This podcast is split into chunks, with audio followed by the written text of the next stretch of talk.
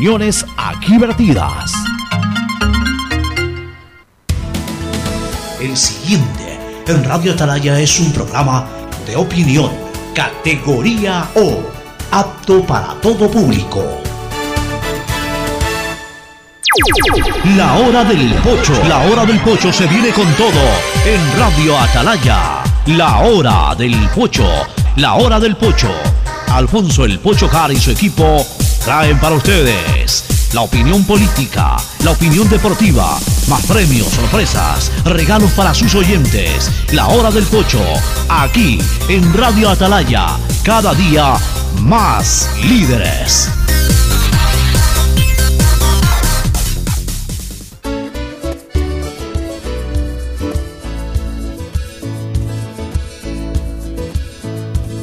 Camino sobre tu piel morena y siento tu latido. Y miro todo lo bueno que los dos hemos vivido. Te digo, solo hay razones para estar agradecido. Es lo que somos y lo que siempre hemos sido. Porque ganamos cuando mucho hemos perdido. Somos lo mismo, porque peleamos contra el mismo enemigo. Yo sigo hasta el final y tú siempre estás conmigo. Hemos caído, pero no nos han vencido. Yo soy ecuatoriano, sí señor, y tú eres mi Ecuador ecuatoriano, con un solo corazón. Eres mi alma ecuatoriana, soy tu sangre, tu color, somos dos enamorados, tú mi tierra, yo tu flor. Yo soy ecuatoriano, sí señor, y tú eres mi Ecuador, Ecuador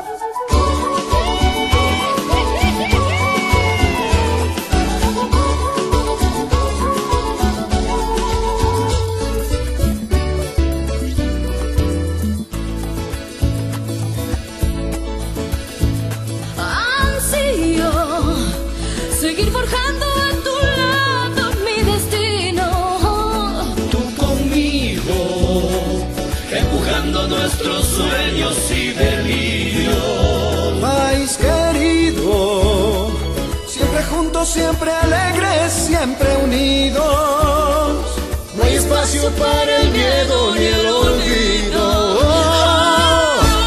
Yo soy ecuatoriano, sí señor, y tú eres mi Ecuador, Ecuador ecuatoriano. 680, 680, sistema de emisoras Atalaya. En su año 76, Atalaya nunca falla y marca la raya del bienestar, del progreso y la libertad de Guayaquil, de Ecuador y del mundo.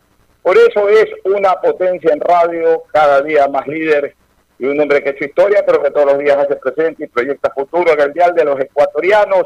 Hoy, un día nuevamente emergente, viernes 24 de abril del año 2020. Estamos aquí para una vez más estar junto a ustedes en esta programación especial dentro de esta emergencia que vivimos, por eso es un día emergente más, dentro de esta cuarentena que todos, todos vivimos por el COVID-19. Aparentemente las cosas se están tranquilizando un poco más. Siempre digo aparentemente porque uno nunca sabe cómo despunta esta enfermedad. Hoy en nuestro programa La Hora del Pozo, a través del sistema de emisoras Atalaya con Fernando Edmundo José Marín Carploma, cambiando un poquito el formato, vamos a entrevistar prácticamente de entrada porque es el tiempo, el tiempo lo tiene limitado. Eh, ha habido una reunión el señor Cristian Col.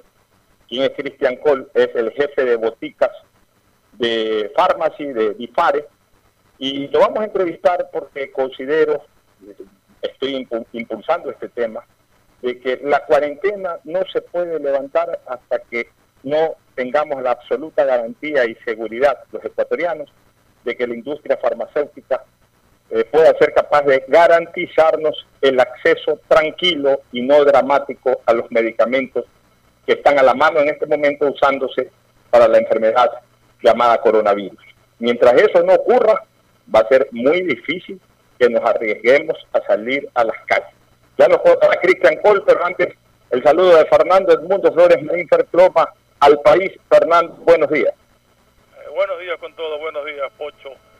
Efectivamente, aquí en Guayas aparentemente las cosas se están normalizando, si cabe usar ese término. Me preocupa la situación y quisiera más adelante ver, tenemos alguna información de, dos provincias sobre todo, que son Santa Elena y Manaví, donde ahora último daban informes de, de que había un brote peligroso del COVID. Ojalá podamos tener noticias al respecto y que sean buenas.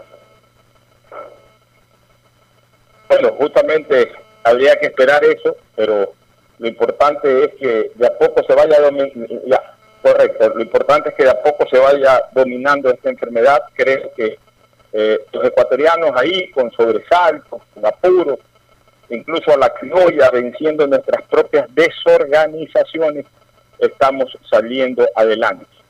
No, eh, no hay nube de tragedia eterna realmente, como lo dice la canción Patria no hay nube de tragedia eterna. Y esta nube de tragedia, pues, porque eso ha sido una nube de tragedia, en un momento tiene que desaparecer. Si no de una manera total, por lo menos de la forma pandémica como se ha presentado. Ya tenemos en la línea Christian Cole, que es el gerente de farmacias, de puestos de venta de medicamentos de la empresa Difare Cristian, en primer lugar lo quiero saludar. Buenos días, bienvenidos al programa La Hora del Pozo a través del sistema de emisoras Atalaya. ¿Y por qué lo he invitado a usted? Ya lo había explicado al arranque del programa. Porque considero, siempre tratando de ir un poquito en avanzada, considero que eh, no debe de levantarse la cuarentena. O por lo menos eh, eh, no, no, puede haber una reactivación intensa de las actividades normales o cotidianas que tenemos los ecuatorianos hasta que en nuestro país no se garantice el acceso, eh, obviamente bien eh, eh, proveído por parte de la industria farmacéutica a cada uno de los puestos de ventas de medicina, dígase farmacias, boticas, boticas de barrio, distribuidoras, etcétera, de los medicamentos que los médicos han descubierto que son los necesarios para vencer esta enfermedad.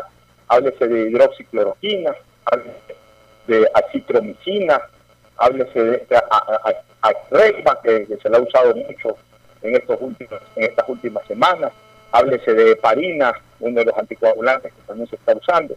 Es decir, mientras no haya eh, el, los medicamentos que de alguna u otra manera ayudan a los médicos y por supuesto a los pacientes a luchar contra el COVID y a salvar vidas, mientras eso no esté eh, fácilmente adquirible en los diferentes eh, puestos de venta, eh, va a ser difícil realmente retomar una vida ordinaria, porque si es que se llega a producir algún rebrote, o aún sin necesidad de que haya un rebrote, por la simple infección que cualquier ciudadano pueda tener, porque lo que sí está claro es que el virus no va a desaparecer, realmente no quisiéramos ver nuevamente a la ciudadanía vivir el drama que se vivió durante semanas atrás en la búsqueda de los medicamentos que, que dándole la bienvenida y haciéndole una explicación del porqué de esta entrevista, la pregunta es, ¿usted cree que en corto tiempo, en, un tiempo no muy prolongado, ya los diferentes puestos de venta de medicamentos van a tener disponibles en las cantidades suficientes estas medicinas necesarias? Lo escuchamos. Sí, buenos días, buenos días con todos. Este, yo considero que sí, el, digamos, los abastecimientos estos se están yendo, se están regulando. Nosotros estamos en conversaciones permanentes con cada uno de los eh, laboratorios fabricantes de las de los medicamentos que tú has comentado.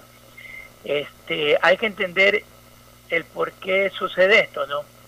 Eh, digamos que cada laboratorio en cada país, cada, cada casa de representación en cada país tiene un digamos, un presupuesto, porcas que se llama, generalmente lo que va a, a, digamos, a demandar el país, ¿la verdad? Con esto del COVID, que nos atacó básicamente a todo el mundo casi al mismo tiempo, digamos desde el mes de diciembre, enero para acá, fueron países, países, países cayendo, por así decirlo. Eh, a cualquier analista de inventario o a cualquier persona que haya previsto lo que vaya a pasar, se le, se le dañó. O sea, no, no tenía la estadística real. La verdad, eh, por darte una idea, eh, uno de los medicamentos que tú nombras eh, tenía un grupo reducido, reducido de pacientes a los cuales, este, digamos, se proveía. Eh, el día de hoy eso ha crecido siquiera un 50, 60, 70% más de lo que normalmente se proveía. Entonces, digamos que nadie tenía en mente lo que iba a pasar. Eh, y de ahí, digamos que la siguiente acción, luego de, del primer brote de, de coronavirus, el 29 de febrero, fue justamente ir revisando lo que los médicos iban recetando, porque hay que recordar también esas otras. Esta enfermedad no es conocida, o sea, no se sabía qué medicamentos la atacan. Es más, todavía no se tiene certeza 100%. ¿verdad? Escuchamos de algunos países que prueban una molécula, otros prueban otras, cada día hay un nuevo estudio digamos que esto, esto está haciéndose camino al andar. Entonces es por eso que iba había que ir viendo con los laboratorios qué era lo nuevo que los médicos iban recetando.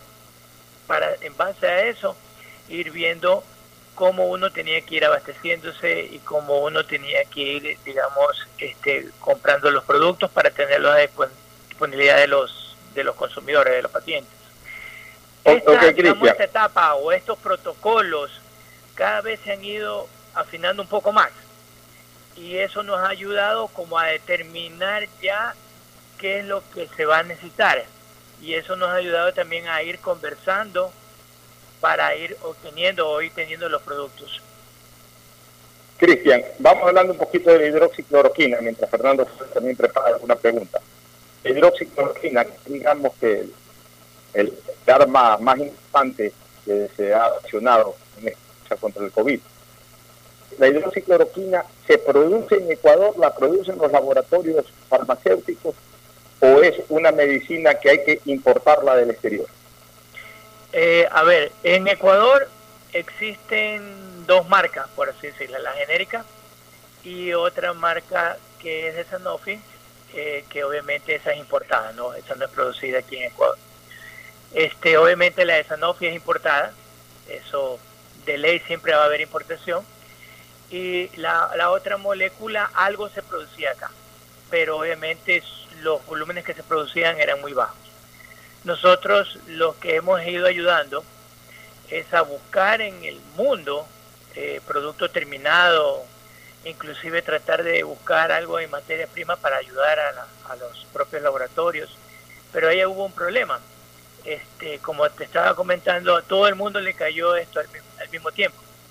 Entonces, por ejemplo, los principales, eh, digamos, productores de la materia prima de ese producto, que son China e India, cerraron sus exportaciones, porque obviamente estaban cuidando también, digamos, por así decirlo, su gente. Eh, esto ya se ha ido superando y este ya va a haber, digamos, materia prima para poderla producir acá en Ecuador en las cantidades que se necesiten. Eh, Fernando, inquietudes. Yo después voy a retomar lo de la hidroxicloroquina y otras y otras otros medicamentos, pero igual, Fernando, si tú tienes alguna inquietud, por favor. Si ustedes les han llovido demandas de todo tipo, en cuanto a demandas de medicina me refiero, y tienen también un servicio de domicilio que también se saturó muchísimo. Eh, hay medicinas que se venden con receta médica, pero si una persona está a domicilio no tiene cómo llegar a la droguería con receta médica, ¿cómo atienden casos como esos? En alguna ocasión se pidió, por ejemplo, un, aparato que miden la oxigenación, la saturación de oxígeno, pero dijeron que se vendía solamente con receta médica y presencialmente en la botica. ¿Qué pasa con una persona que en domicilio necesita eso y no puede acceder a la botica? Sí, Eh, como tú lo bien lo comentaste, a partir del 29 de febrero, digamos que todo cambió. Este, las demandas o probablemente la, el, tráfico, las transacciones que nosotros teníamos era antes de esta fecha, es muy diferente al día de hoy. El servicio a domicilio, para que ustedes tengan una idea, el volumen de llamadas creció un 500%. ¿ya? Obviamente si a cualquier negocio, y creo que nos pasó a todos, si de la noche a la mañana le crece algo 500%, nadie está preparado para eso. Y justamente lo que nosotros hemos hecho, hecho es ir mejorando, ir aumentando las capacidades que podemos atender de las personas. Este, y eso día a día lo vamos mejorando y ya el día de hoy lo tenemos bastante controlado. No lo puedo decir 100%, pero ya estamos en camino a, a controlarlo bastante. Ahora, este, ¿qué- luego qué- de eso, sí, sí. ahora- ahora, si, si me permiten, sobre la pregunta de la No, receta. no, no, sí, sí. Sí, ahora luego de eso, eh, digamos que al principio este, hubo mucho, por así decirlo, acaparamiento, y no solamente del lado de medicinas. Ustedes conocen, del lado de alimentos pasó exactamente lo mismo. Entonces, había que de una que otra manera tratar de controlar ese acaparamiento. Y una de las formas de controlar de una que otra manera era, por ejemplo, el, tema de la receta MED. Entonces, por darle, por darle un ejemplo, el, el producto que justo me preguntaba Pocho, este, tuvimos que venderlo con receta médica, porque esa fue la manera de controlar de que efectivamente se iba para pacientes que la necesitaban y de una que otra manera evitar el acaparamiento. ¿no? Eso, eso lo tuvimos que hacer. Eh, y tuvimos que también tomar ciertas decisiones de, de qué productos vender a domicilio y qué productos no. Otra vez para tratar de controlar un poco el acaparamiento. ¿ya? Porque en el momento que tú tienes varios canales abiertos, eh, pueden ir al mostrador, pueden llamar a domicilio, entonces la demanda se vuelve un poco más compleja de, con- de controlar. Y finalmente hay que cuidar que el producto le llegue a las personas que lo necesitaban. Peor si estábamos con pocas cantidades de producto. Entonces por eso se tomaron ciertas decisiones. Nosotros, para que tengan una idea, el oxímetro que ustedes mencionan no tenía más allá de dos meses de haber ingresado a nuestros a nuestros inventarios. O sea, era un producto realmente nuevo. En todo producto nuevo uno siempre estima lo que probablemente va a colocar. Eh, nunca hay un- una historia. Eh, de repente sucedió lo del COVID y de la noche a la mañana todos los oxímetros se necesitaban. Entonces, en, en ese producto también podía haber un- algún tipo de acaparamiento. Entonces lo que tratábamos de ver es que efectivamente la persona que lo compre sea una persona que lo necesite. Ahora, sabemos que, por ejemplo, también durante todo este tiempo ha cambiado. Los médicos no generaban recetas, no había consultas presenciales, ahora ya se está implementando con mayor fuerza la medicina, la telemedicina. Eh, lo que nosotros hacíamos era básicamente si había la, si la persona nos podía presentar el documento vía WhatsApp, le podía pedir a su médico vía WhatsApp que le haga una recetita, le mande una foto, a nosotros nos mandaban las fotos vía correo electrónico, nos las mostraban, con eso lo atendíamos. Realmente nuestra intención Está claro siempre fue el tema, acaparamiento. Cristian. Sí, Cristian. Eh, manejado alguna estrategia para evitar el desabastecimiento eh, mayúsculo. Ahora, volvamos al tema de la hidrocloroquina. Eh, tú señalas que eh, en pocos días más van a ser capaces de cortar la cantidad suficiente y de alguna u otra manera que también se fabriquen en el Ecuador o se produzcan en el Ecuador por parte de los laboratorios farmacéuticos. ¿Para qué tiempo tú piensas que habrá suficiente stock de hidrocloroquina en todas las boticas del Ecuador? En, en el caso de tu cadena farmacia, en todas, porque eh, mucho ocurrió que solamente en una botica de la farmacia, una que estaba ubicada en Urdesa, era donde tenía que ir todo el mundo. O sea, la idea es que estén regadas o estén en los stocks de absolutamente eh, todas las boticas eh, en, la ciudad y en el país, igual en las otras farmacias, aunque sean de otras cadenas. O sea, como información, requerimos saber cuándo tú crees que ya en el Ecuador no va a haber ansiedad, no va a haber preocupación no va a haber drama para conseguir eh, eh, hidrocloroquina o hidroxicloroquina, para conseguir eh, acitromicina, para conseguir esta reimba esta que se usaba mucho, que se comenzó a usar mucho en emergencia, y también para los anticoagulantes como heparina y otros más que los médicos las están recetando. Ahora, ¿cuándo tú crees que ya el mercado farmacéutico del Ecuador puede abastecer sin ningún tipo de drama? Yo considero que durante el mes de mayo esto se pueda ir regulando. Eh, hay que fabricarla todavía, por ejemplo, la cloroquina, hay que fabricarla. Probablemente en, un par de semanas más, probablemente llegue una importación de lo que el conocido plaquinol. Eh, cuánto llegue no, no, te, no te lo podría decir, eh, pero algo va a llegar pero esto se va a ir regulando durante el mes de, durante el mes de mayo. Va a haber productos, no te puedo decir exactamente en este, este momento, que dependemos del mercado mundial. Por ejemplo, tú me hablas del producto de la Tembra que se utilizó mucho.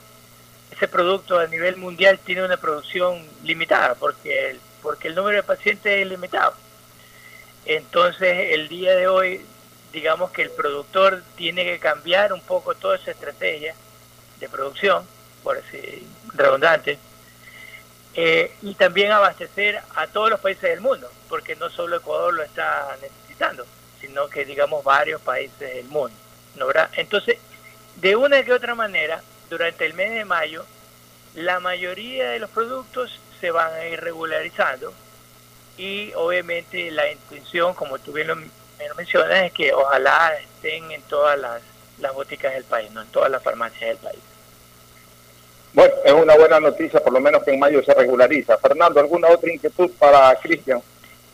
Sí, no, obviamente durante el mes, no, decirte que el primero de mayo ya va a ser, no, no, no, eso va durante, durante el mes, yo creo que hasta finales del mes de mayo ya estaríamos regularizados y obviamente esperando de que la curva se aplane, digamos algo baje, no vuelva a haber un rebrote, porque obviamente ahí eh. digamos volvemos al mismo tema anterior, ¿verdad?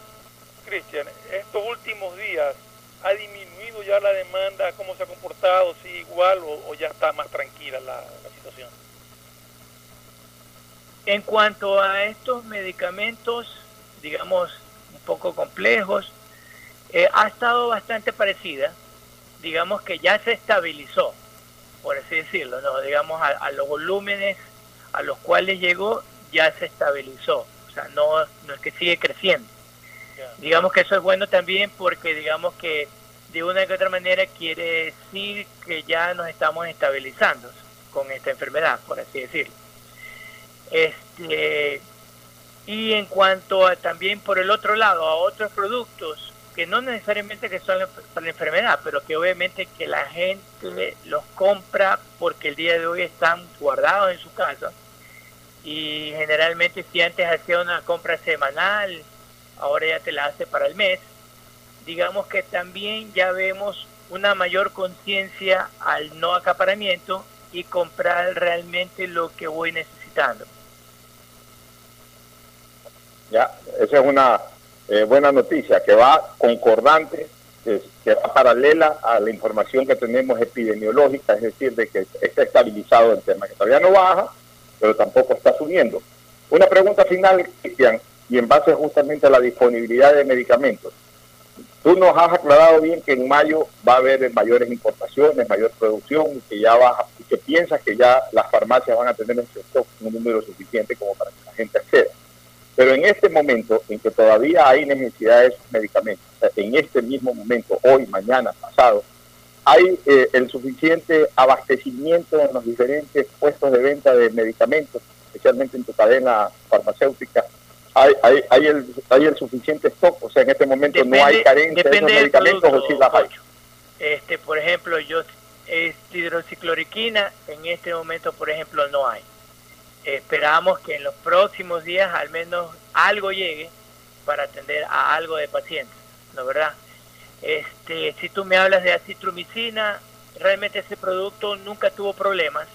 Eh, hubo, tuvo un pico, obviamente, en donde había un cálculo de inventario. Eh, ese cálculo de inventario rebasó cualquier pronóstico, pero realmente sí hubo el abastecimiento adecuado, en el, digamos, durante una semana realmente pudimos haber pasado algo de abastecimiento, pero luego se reguló. Entonces el día de hoy acitromicina realmente no tiene un problema. Eh, otro producto que están recetando también eh, son las nitrotosanidas. Este, ese producto tampoco tiene un problema, digamos así, grave. Le pasó lo mismo. Los doctores, eh, en base a los estudios internacionales, encontraron que también la podían utilizar. Eso tuvo su, su cambio en la demanda, se lo gustó rápidamente y digamos que ya se volvieron a los al abastecimiento normal. ¿no? Entonces digamos que los médicos el día de hoy tienen opciones, ya no probablemente las que ellos buscan, las, digamos las que están más probadas, pero tienen opciones para pelear contra la enfermedad. Ya, pero por eh, ejemplo, el, plaquinol, Cristian, eh, tú dices que el plaquinol en este momento no hay, pero hay aunque sea en genérico la hidroxicloroquina. Eh, al menos no, en nuestra, en nuestra, en nuestra cadena, en nuestras bodegas no. O sea, en este, pero ese es, una, ese es un medicamento de urgencia que los médicos apenas eh, aparece la enfermedad lo están recetando. ¿Qué, tiene que, hacer hoy, ¿Qué tiene que hacer hoy el enfermo o, el familiar del enfermo? Los conocen de estos temas y lo está y los médicos lo están, eh, digamos, están mandando recetas poniendo, por ejemplo, la nitrotosanida. Entonces, si no encuentran un medicamento, utilizan otro. La citromicina siguen usándola, esa como no tiene problemas, sí se la está entregando normalmente. Y la acremba, la recma esta, la,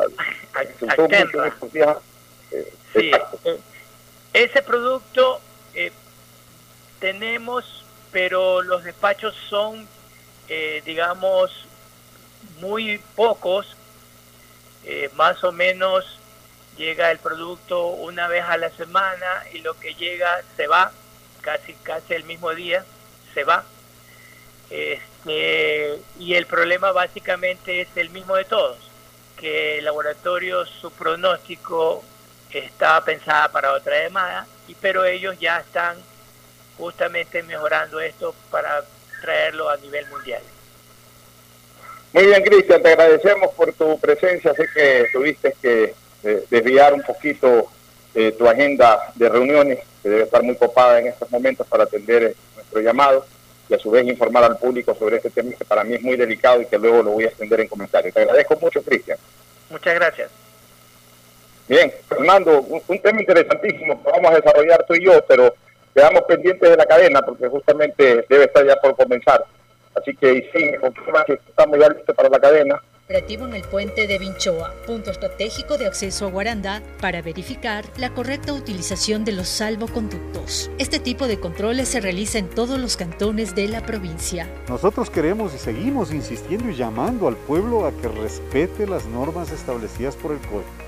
Nosotros queremos que se queden en casa, cuiden su familia y se cuiden. Sucumbíos. Gracias a la gestión del COE provincial, se impulsa la iniciativa agroproductiva Ferias Móviles a Precios Justos. Los alimentos llegan de varios lugares del país y también de la zona. Los costos favorecen la economía local, ya que varias asociaciones de agricultores se han sumado a esta iniciativa. Queremos llegar hasta los domicilios de cada uno de sus hogares en toda la provincia de Sucumbíos en este momento nos encontramos acá en el cantón Chuchufindi agradecidos por esta oportunidad que ustedes nos brindan de, de, tener nuestros eh, los productos de primera necesidad en nuestros hogares. Un apoyo muy importante porque así no se especulan los precios, ¿no? Napo, otro paciente se recupera del coronavirus. Tras permanecer 22 días en el Hospital Básico de Baeza, el ciudadano recibió el alta hospitalaria para continuar con las medidas de prevención en su domicilio. Nos llena de mucha satisfacción que podamos darle eh, la primera alta a, a, un paciente con COVID eh, aquí en el hospital.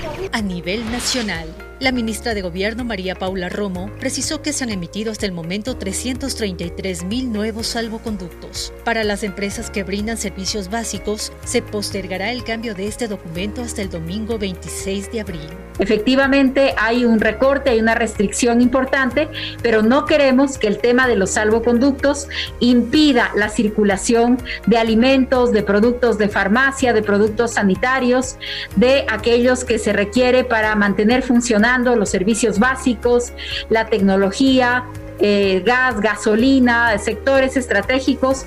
Por lo tanto, el tema de los salvoconductos para las empresas se va a postergar el cambio de salvoconductos, es decir, quienes tienen los salvoconductos anteriores podrán hacerlos válidos hasta este domingo a la medianoche. También estamos analizando el cambio. Hoy el instructivo nuevo de salvoconductos dice una persona por automóvil y excepcionalmente dos. Esto ha provocado muchos problemas porque algunos de los controles, la explicación de la excepción simplemente no la están recibiendo y se sanciona a quienes van dos personas. Vamos también a modificar esto para que se permita la circulación de dos personas y excepcionalmente cuatro personas cuando vayan al mismo lugar de destino, sean trabajadores de la misma empresa o del mismo hospital, por ejemplo, para facilitar los traslados de quienes están en las áreas esenciales y en la primera línea. Desde el Ministerio de Salud se informó sobre el proceso de autopsias verbales, metodología para reconstruir la historia y el camino recorrido por una persona desde que enferma hasta que fallece.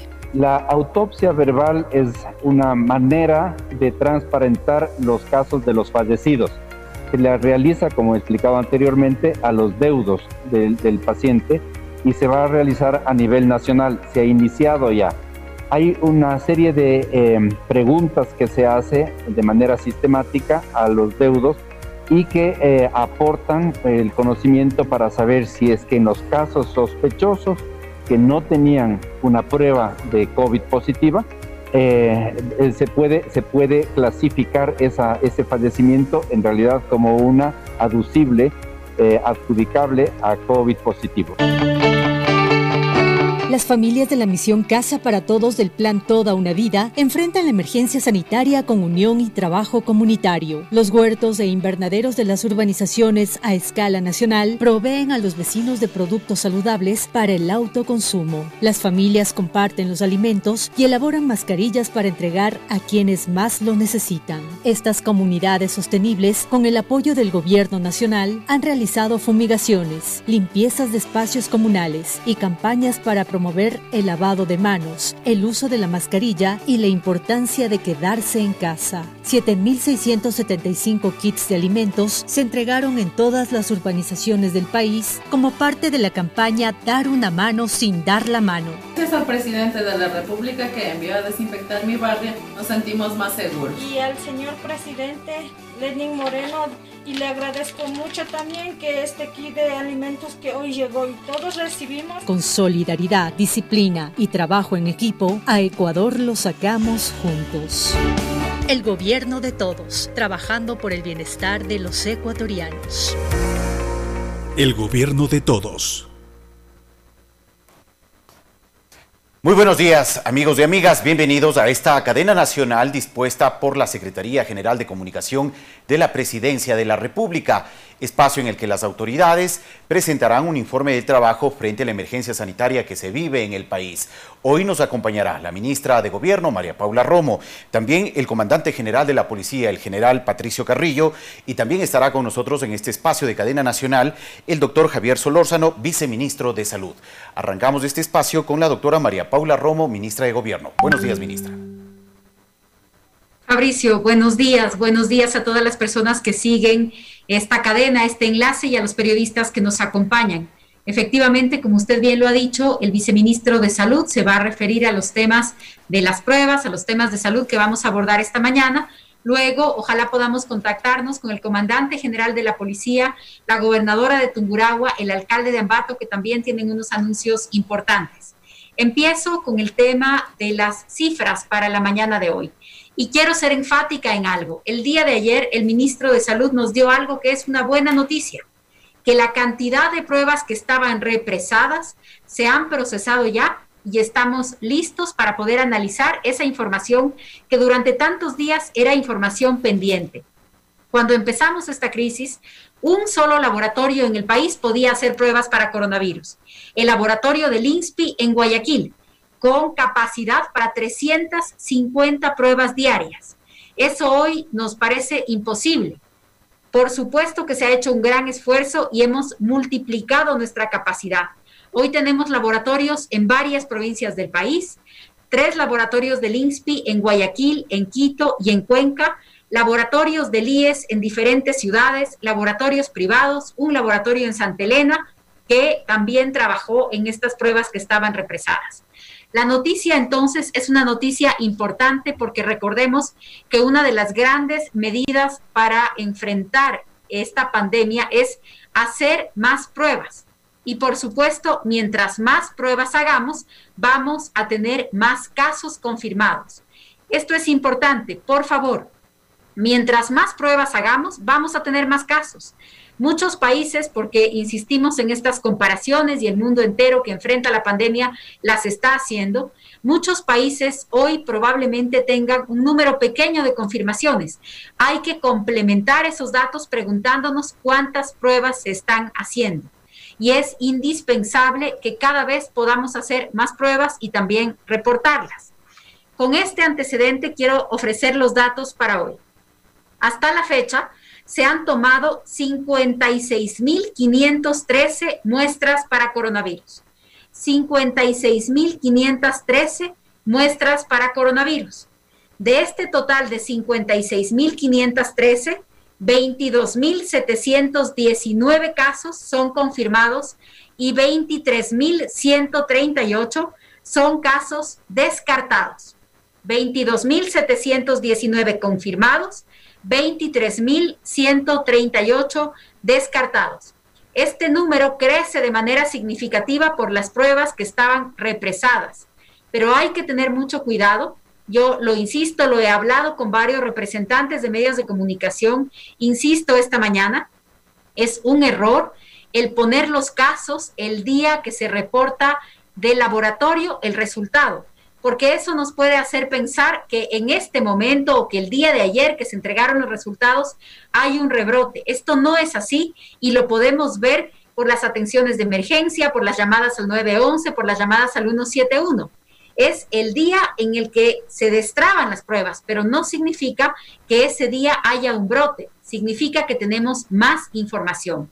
Esta información tiene que ser distribuida en la línea de tendencia, en la curva que vemos todos los días, tiene que ser distribuida para agregarse el día de la toma, el día de los síntomas, no el día que nos entregan el resultado.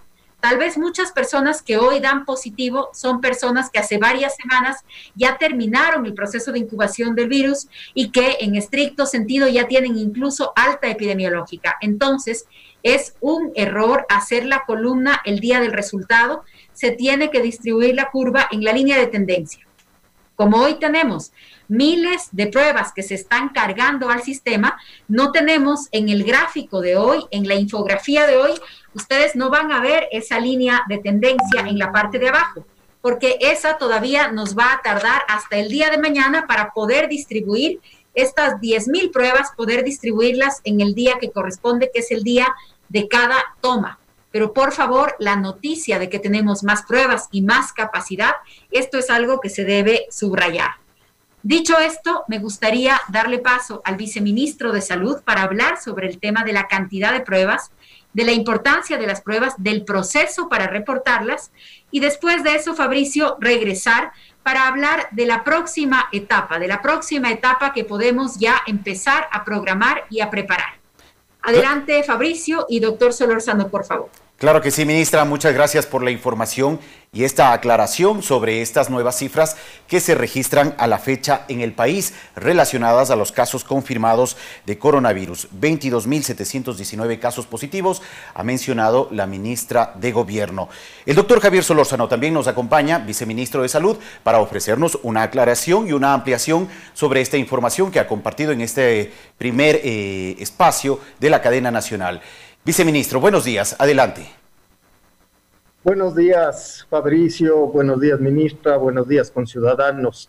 Efectivamente, como acaba de afirmar eh, la, doctora María Paula Romo, este eh, resultado de nuevos casos es el fruto del, del, proceso de haber incorporado una serie de laboratorios a la red de apoyo al INSPI el INSPI no lograba abastecer la demanda y por eso teníamos ese represamiento. Quiero ser muy enfático en el tema de la importancia de considerar que las pruebas, los informes que hoy estamos presentando no significan que ayer se dieron miles de casos, sino que es el resultado de un proceso histórico desde que empezó la, la epidemia acá en el país y se empezaron a hacer los análisis respectivos. Es eh, eh, una distribución en el tiempo lo que uno tiene que entender y eso es lo que dice eh, justamente la, ministra que se va a hacer y por eso no van a ver la curva de tendencia. Para que se entienda esto, es como alguien que trabaja y recibe su quincena. El día de la quincena está recibiendo X cantidad pero esa cantidad no quiere decir que le están pagando por ese día, sino que es fruto de su trabajo durante los últimos 15 días. Es, lo mismo con, con la cantidad de pruebas. Pero la buena noticia es que tenemos más casos descartados que los positivos.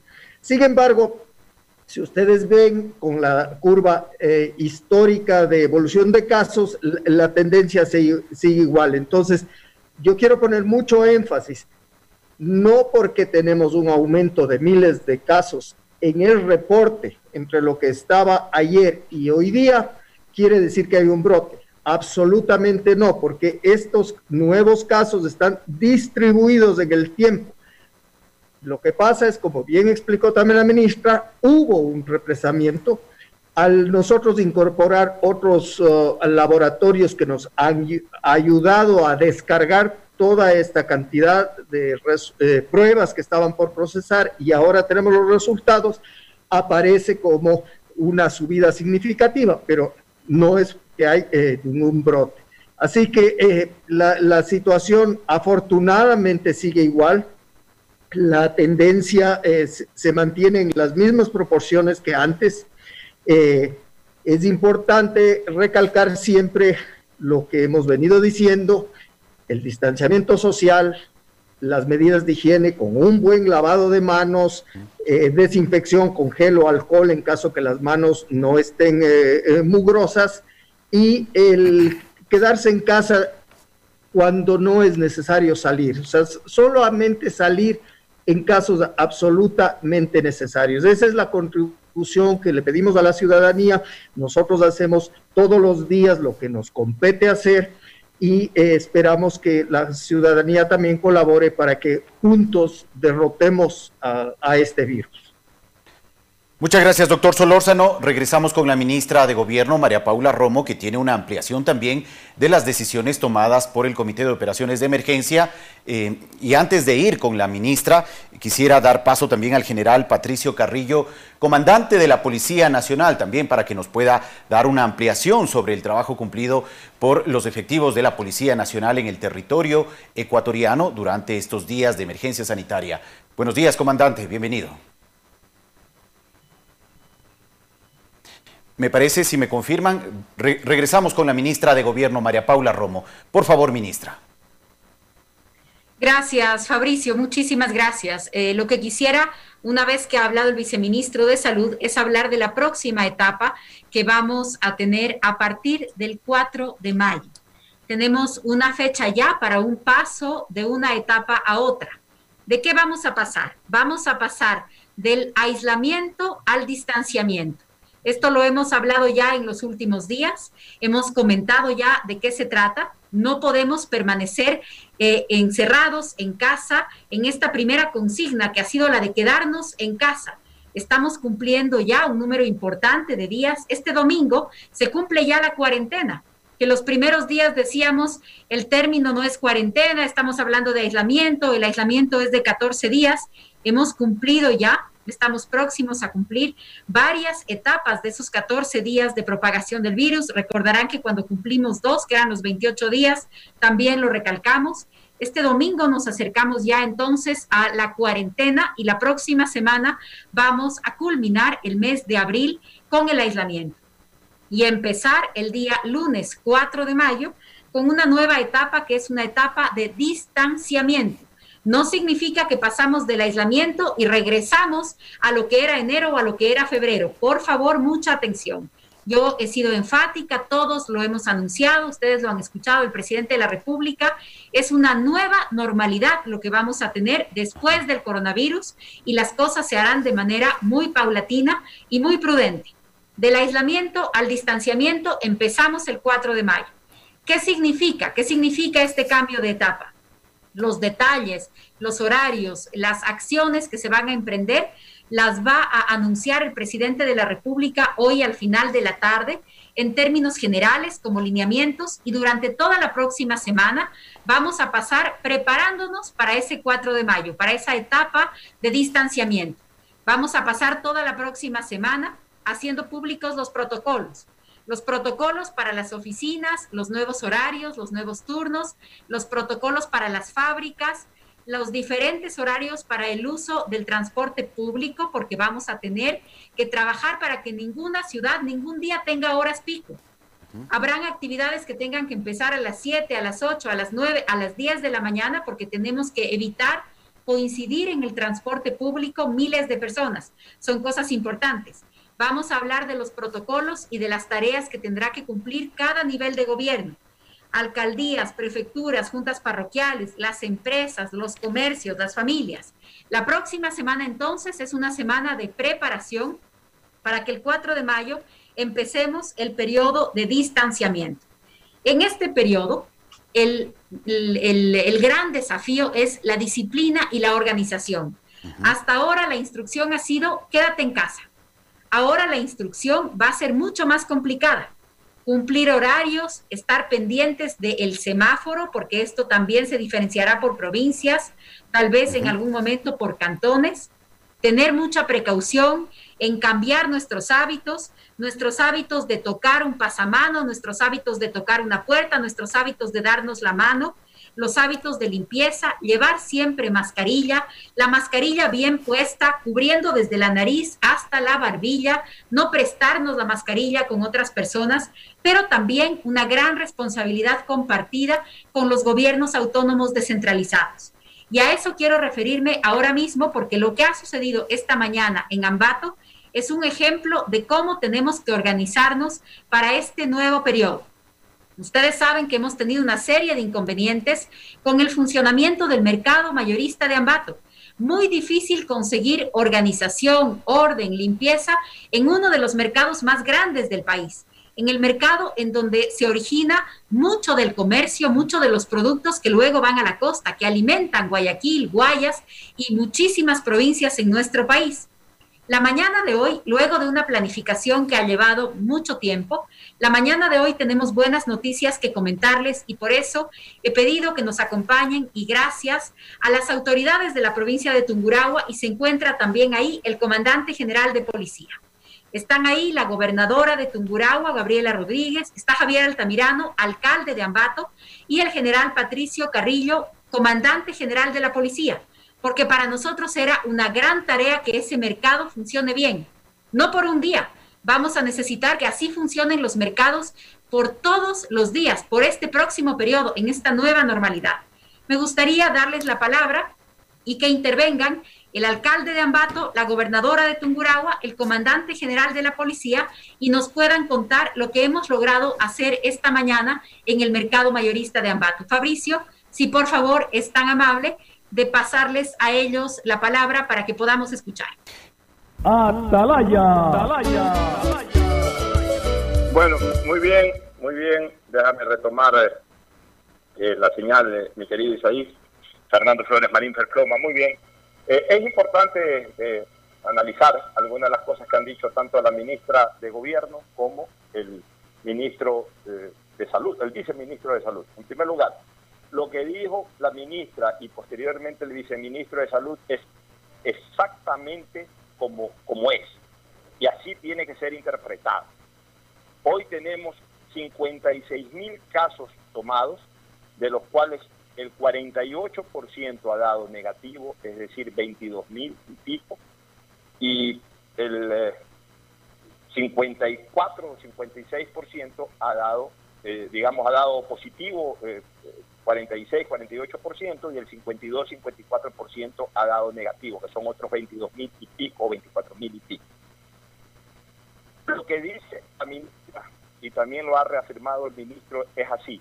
No es que porque de la noche a la mañana, es decir, de ayer a hoy, hemos tenido casi el doble de casos positivos, quiere decir de que se ha incrementado la enfermedad o que la, el contagio ha crecido exponencialmente, ni nada. No, no debe de interpretarse de esa manera, sino como lo han dicho los ministros. Es decir, como hay un mayor, hay una mayor recopilación estadística ya comprobada, a mayor cantidad de pruebas, obviamente suben los positivos y suben los negativos. No es que quiere decir que ayer hubo más contagios. El ejemplo que ha puesto el viceministro de Salud es exacto. Es como cuando uno cobra la quincena, no es por ese día, ese 15 o ese 30 que trabajó, sino que es la acumulación de lo que ha trabajado desde el primer día hasta el día 15. Es exactamente igual. Y aquí lo que hay es que marcar algunos parámetros. El primer parámetro es de que definitivamente en este momento hay más altas que, eh, personas infectadas. Eso es importante. Más aún, conociendo que es un histórico aquellos positivos, es un histórico aquellos positivos, muchos de los que hoy ya quedan registrados como positivos, en la práctica seguramente ya están negativos. Lo explicó también la ministra, es decir, ya en este momento ya tienen el alta epidemiológica. Eso quiere decir de que en este momento la enfermedad o el contagio, la expansión del contagio está disminuyendo. Esa es una buena noticia. Ahora, desde el punto de vista estadístico, aquí ya no cabe en este momento, ya no es importante. Es más, voy a dejar ese contador ya, que siempre lo estoy recalcando. Quizás hoy día lo lea, ya la próxima semana no le voy a parar bola, Fernando. Aquí lo importante es manejar el tema histórico-estadístico.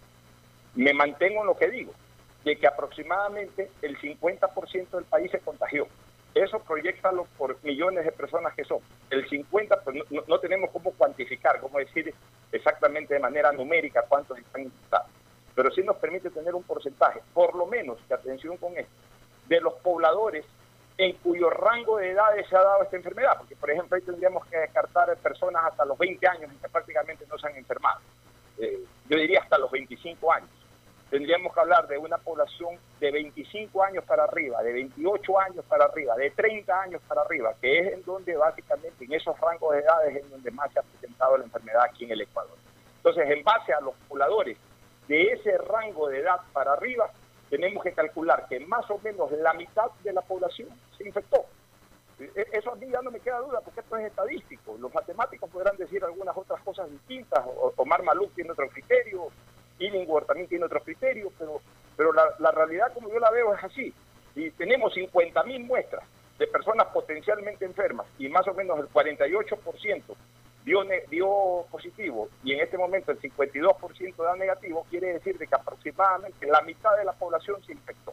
Entonces, eso, más allá de que suene hasta dramático, en el momento actual no es una mala noticia. No es una mala noticia porque también quiere decir de que la mitad de la población ya está inmunizada, por lo menos de lo que se cree, o por lo menos para un periodo inmediato, para un periodo corto ya está inmunizada. Y obviamente el universo de personas potencialmente eh, eh, capaces de infectar en futuro también va a disminuir, porque ya el virus de alguna u otra manera va bajando su carga viral, ya el virus de alguna u otra manera también va desapareciendo, ya entró donde encontró entrar. Y ya obviamente pues el, el, virus también tiene un ciclo vital corto, o sea, no es que el virus vive eternamente, el virus no, no vive años, no vive décadas, vive días.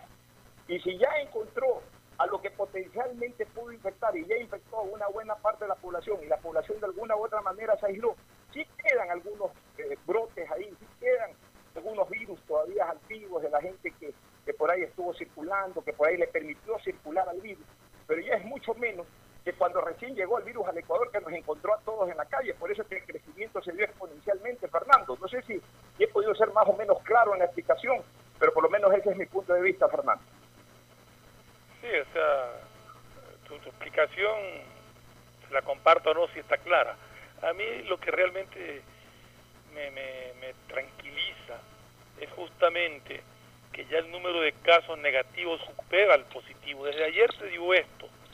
Ayer se hablaba de 34 mil, ahora se habla de 54 mil muestras tomadas, de las cuales pues eh, 21 mil son positivas y 23 mil negativas o algo así, por ahí más o menos están las- cifras, lo cual ya nos da respiro porque inicialmente era al revés, casi prácticamente los positivos duplicaban a los negativos, ahora es lo contrario, ya los negativos están sobre los positivos.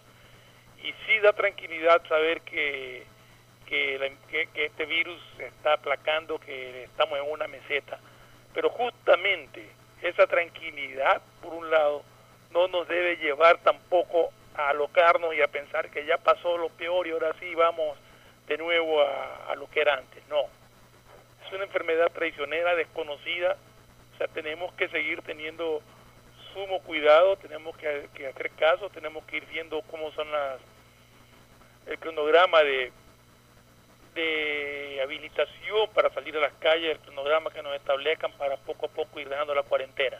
Hay que cumplir 100% con eso para poder de una vez por todas librarnos de esta enfermedad.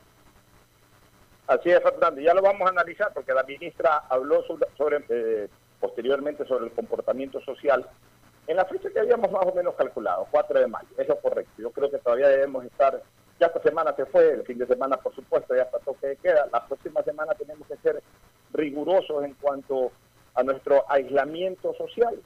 Y de ahí ya viene el periodo del distanciamiento social, que es otra cosa. Una cosa es estar aislado como ahora, otra cosa es estar distante como vamos a estar a partir del 4 de mayo. Todo eso lo vamos a comentar. Luego de la pausa viene el informe desde Madrid, España, del doctor Ángel Álvarez Sánchez, catedrático y médico de la Universidad San Marcos, de la Universidad de Madrid, de la Facultad de Medicina de la Universidad de Madrid, y posteriormente el informe también desde los Estados Unidos, desde Raleigh, Carolina del Norte, de Cristina Yasmín Hart Andrade, con las novedades de lo ocurrido en estas últimas horas en Estados Unidos en relación al COVID-19. Pausa y volvemos con esos informes y más comentarios. El siguiente es un espacio publicitario apto para todo público. Gracias a tu aporte a la seguridad social, el BIES tiene opciones para reactivarte. Estás a un solo clic o llamada para tu préstamo quirografario emergente. Soluciones de pago hipotecarios en mora. Extender el tiempo de pago de tu crédito. Tu capacidad de endeudamiento ampliada y mucho más. Conoce todas las acciones del BIES en www.bies.fin.es o contacta a 1-800-BIES-7. El BIES está más cerca de ti, más cerca de todos. Aportamos al futuro. Hola, soy Verónica. Sufro de desconfianza digital. Me da pánico poner mis datos en aplicaciones, páginas web. No sé qué hacer. Si eres de los que no confía en métodos de pago modernos, tranquilo. En CNT te ayudamos a superarlo. Registra tu tarjeta de crédito o cuenta bancaria llamando al 1-800-100-100 o al asterisco 611 o usa el botón de pagos web pagarmisfacturas.cnt.gov.es y paga automáticamente tus servicios CNT mes a mes. Confía en nosotros. CNT. Conectémonos más. ¿Sabes todo lo que puedes hacer con la aplicación Onboard BDP de Banco del Pacífico desde tu celular y sin tener que ir a ningún lado? Con unos cuantos clics puedes abrir una cuenta de ahorros, solicitar una tarjeta de crédito Pacificard y realizar una inversión. Descarga Onboard BDP en Apple Store o Google Play. Recuerda, cuentas con tu banco para hacerlo todo desde la tranquilidad y seguridad de tu hogar, tu banco, tu casa. Banco del Pacífico, innovando desde 1972. Más información en información en bancodelpacífico.com.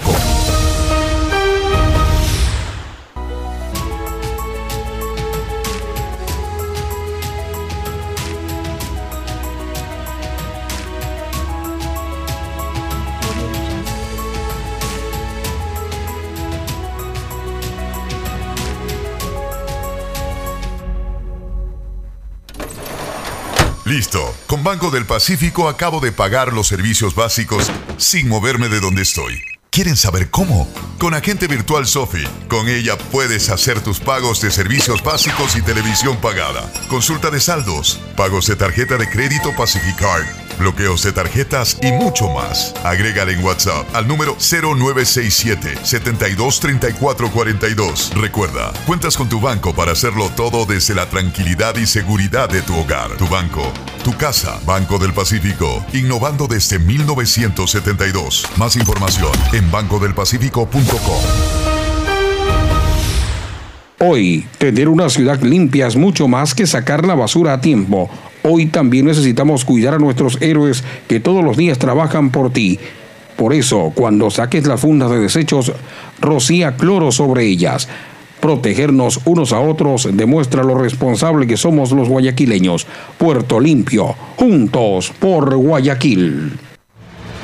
Desde ATM te contamos que están funcionando las rutas de la salud y es un servicio excepcional solo para transportar a esos héroes que trabajan en los hospitales y en las cadenas de producción, distribución y comercialización de alimentos. Por comida o medicina, utiliza solo la metrovía hasta el toque de queda. Usa mascarilla por seguridad y recuerda que las demás líneas de buses urbanos están suspendidas. Descarga las rutas de la salud en nuestras redes sociales y por sobre todo Guayaco, sé un héroe, quédate en casa.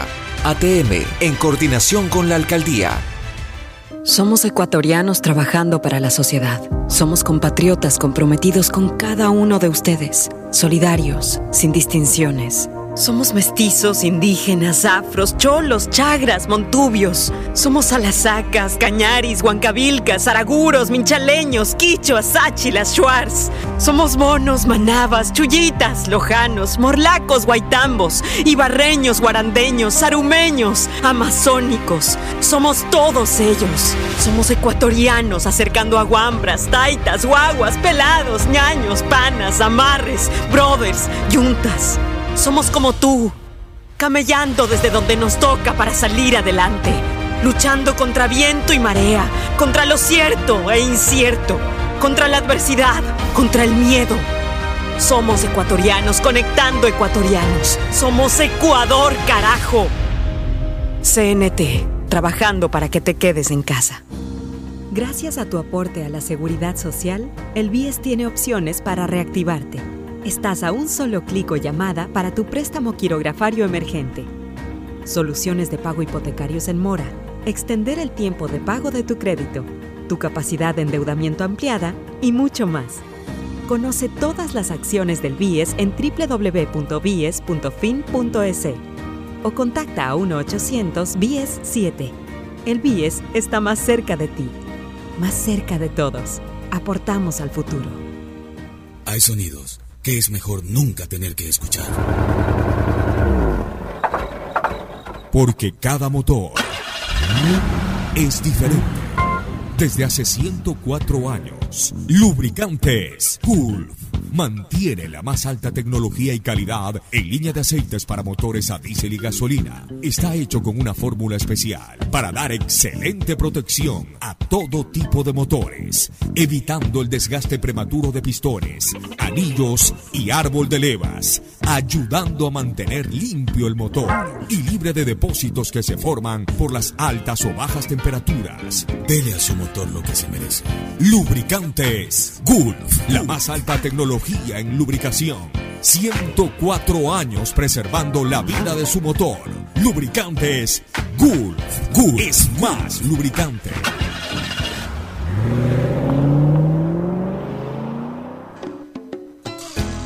Fin del espacio publicitario. Usted está escuchando un programa de opinión, categoría O, apto para todo público. Quédate en casa y no te preocupes por los trámites que debas hacer. Usa los canales digitales del Banco del Pacífico y consulta saldos, movimientos, realiza transferencias e inversiones desde la comodidad de tu hogar. Utiliza tu agente virtual Sofi, banca virtual intermático, banca móvil y onboard BDP, Banco del Pacífico, para realizar tus trámites en un solo clic. Banco del Pacífico, innovando desde 1972. ¿Más gigas o más velocidad? Con Claro no tienes que elegir porque con la red más rápida tienes los dos. Navega con el doble de gigas, no uno, sino dos gigas. Llamadas ilimitadas a cinco números claro, WhatsApp y Facebook Messenger gratis.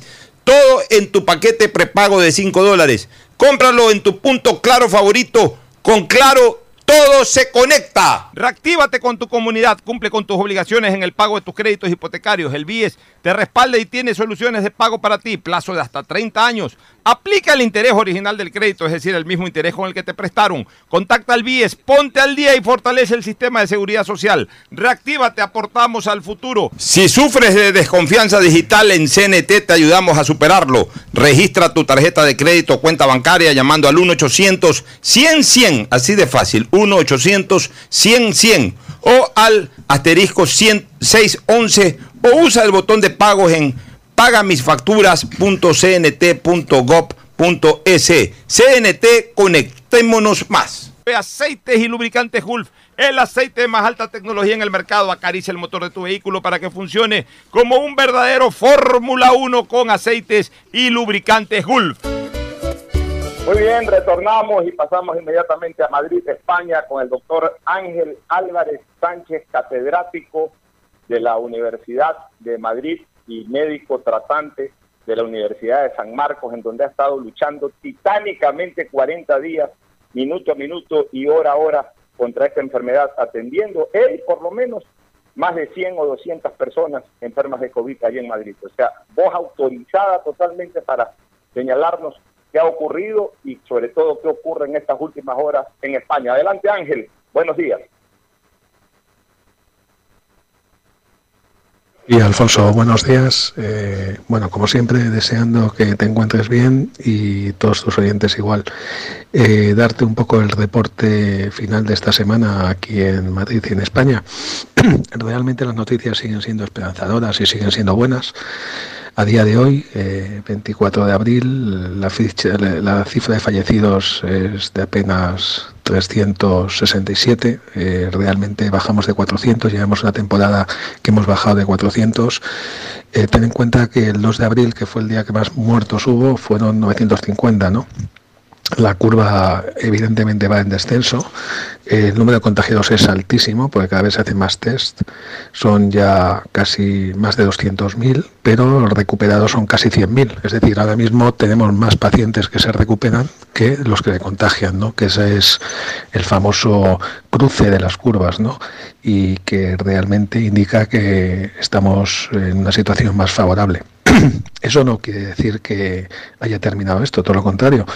La situación sigue siendo muy, muy, muy difícil. Eh, mi hospital hoy tenemos 320 pacientes ingresados con esta enfermedad. Ten en cuenta que tenemos 900 camas, hemos llegado a tener 800. Eh, apenas ayer fallecieron dos personas, dos personas con nombres y apellidos, pero solamente dos, cuando hemos llegado a tener 20 y 30 fallecidos diarios, ¿no? Eso es buena señal. Tenemos camas libres, tenemos camas libres en las UBIs, eh, eso es buena señal, ¿no? Aún así se siguen cometiendo muchos errores y bueno, y no por parte de nosotros, de los sanitarios, realmente por parte del gobierno, ¿no? Y yo espero que allí no cometáis el mismo error. ¿no? Ahora, a partir del domingo, ya van a permitir salir a los niños. Ten en cuenta que hoy llevamos 40 días encerrados en nuestras casas. Eh, aquí no es mm, como allí, ¿no? Hay un momento del día en el que se puede salir. Aquí no puede salir nadie. Solamente podemos salir determinados trabajos y determinadas personas, pero y por supuesto cualquiera que vaya a comprar o que vaya a realizar alguna gestión al médico, a la farmacia o al supermercado. Eh, los niños ya les van a permitir a partir del domingo salir por debajo de 14 años durante una hora máximo al día y máximo a un kilómetro de tu casa, ¿no? Bueno, eso va a ser, pues vamos a ver qué pasa. Realmente va a ser una locura, pero bueno, hay que entender que los, eh, lo que son los niños pequeños encerrados 40 días es mucho, ¿no? Eh, por otro lado, este gobierno sigue cometiendo errores. El principal, bueno, hay muchos, ¿no? Pero el principal que yo espero que allí no se cometa es que no se están haciendo suficientes test a todo el mundo. Es fundamental hacer test a todo el mundo. Cuanto más test, mejor para realmente comprobar qué pacientes o qué sujetos han sufrido ya la enfermedad o la están sufriendo, ¿no? Eh, yo, a mí, por ejemplo, en mi hospital todavía no se me ha hecho. Y realmente nosotros somos gente que tendríamos que estar, tendríamos que tener dos o tres test ya hechos, pero no nos lo han hecho todavía ¿no? Eh, se compraron test eh, defectuosos, eh, bueno, todos los periódicos españoles ahora están constantemente que si ha habido sobreprecio, que si han sido empresas sin licencia, bueno, lo típico, ¿no? Se ha hecho con, con, mucha precipitación y muy mal, muy mal. El otro problema que hemos tenido y que estamos teniendo es el tema de las mascarillas. No hay mascarillas para toda la población, eh, a pesar de estar advertidos, a pesar de, de, que llevamos tiempo con esto, pues no han conseguido todavía. Y de hecho las mascarillas que utilizamos en sitios clave como nuestros hospitales, pues han, han sido mascarillas fake, han sido mascarillas que realmente no eran las correctas. ¿no? Eh, hasta hace una semana hemos estado utilizando mascarillas que nos habían dicho que eran las N95 y no son realmente, ¿no? Eh, todo esto el Ministerio ha reconocido su error, pero bueno, yo tengo un compañero que se ha contagiado por culpa de eso, ¿no? Eh, ya hay muchas denuncias, la gente está denunciando al gobierno, está denunciando pues por, porque, porque realmente eso es un error muy grave, ¿no? Y bueno, y así hay muchas situaciones, pero bueno, no quiero entrar en temas políticos internos españoles porque me imagino que a ti no te interesa, simplemente comentártelo desde el punto de vista de que ojalá no cometáis los mismos errores. Entonces es fundamental, igual que te decía hace tiempo, lo de estar encerrado, es fundamental ya ir planeando qué es lo que va a pasar después. Y para poder ir planeando lo que va a pasar después es fundamental contar con medios, mascarillas, que, va a impedir no que tú te contagies, sino impedir que tú contagies a otros, eso seguro, ¿no? Si todo el mundo va con mascarillas es imposible que se siga contagiando.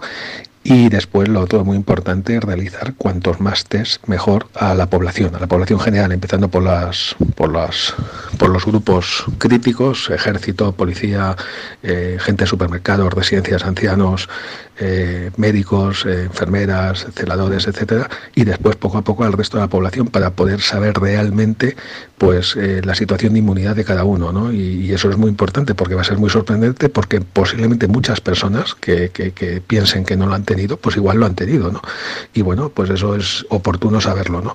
Son test que son baratos, pero bueno, pero desgraciadamente ahora el mercado negro es impresionante y bueno, ya sabes que, que en fin, que cuando uno se está, está en este terreno pues es muy fácil que te engañen, supongo, pero bueno, nosotros hemos tenido muy mala suerte, muy mala suerte porque nos han engañado varias veces, ¿no? O igual es que son muy inútiles nuestros gobernantes, no lo sé.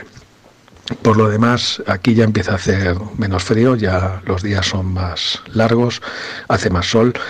Se acercan fechas muy bonitas para nosotros, que es la primavera. Sabes que la primavera aquí en Madrid es muy bonita, pero desgraciadamente veo que tampoco vamos a poder disfrutarla porque no, no vamos a poder salir todavía, ¿no? Todavía nos queda y yo calculo que hasta mitad de mayo así no creo que, empieza, que empiece la gente a salir por fases, posiblemente los últimos en salir sean las personas mayores, que son los que tienen más riesgo, para que sepas, por ejemplo, de los 300 y pico pacientes ingresados en mi hospital, la mayoría son gente por encima de 70 años. O sea, realmente esta es una enfermedad que afecta sobre todo a gente mayor, ¿no? Pero evidentemente a gente joven también le puede afectar. Y bueno, eso es todo lo que te puedo contar por ahora, que nada, que espero que todo vaya bien y próximamente te volveré a mandar más información. Un abrazo muy fuerte, hasta luego. Gracias. Gracias, Ángel. Un excelente informe. Por supuesto que la próxima semana vamos a seguir requiriéndote. Hay algunas cosas que anotar, Fernando, de lo que dice Ángel. Primero, bueno, el comportamiento del virus ha sido distinto en España que, en Sudamérica y especialmente en Ecuador. Allá, según él, ha afectado más a la gente de sesenta y pico de años para arriba. Acá no, acá va arriba. Acá golpeaba gente de treinta y pico, cuarenta y pico, de cincuenta y pico, de sesenta y pico, de setenta y pico Hemos visto gente, y a Dios gracias, de 80 y hasta una persona cercana a los 90 años que salió victoriosa de uno de los hospitales. O sea, realmente el tema de edad acá no lo ha respetado mucho el virus. Entonces, eh, eso es importante anotar. Pero fíjate tú una cosa que dice Ángel Álvarez, que es muy interesante de señalar, de que ya obviamente cada día hay más altas, hay más disponibilidad en los hospitales, en las clínicas allá en España, igual que aquí. Aquí ya hay más disponibilidad. Yo he conversado con médicos amigos de diferentes hospitales y clínicas y me dicen que ya hay más espacio en la UCI, que ya hay más espacio en las habitaciones, Fernando. Pero fíjate lo que dice Ángel Álvarez.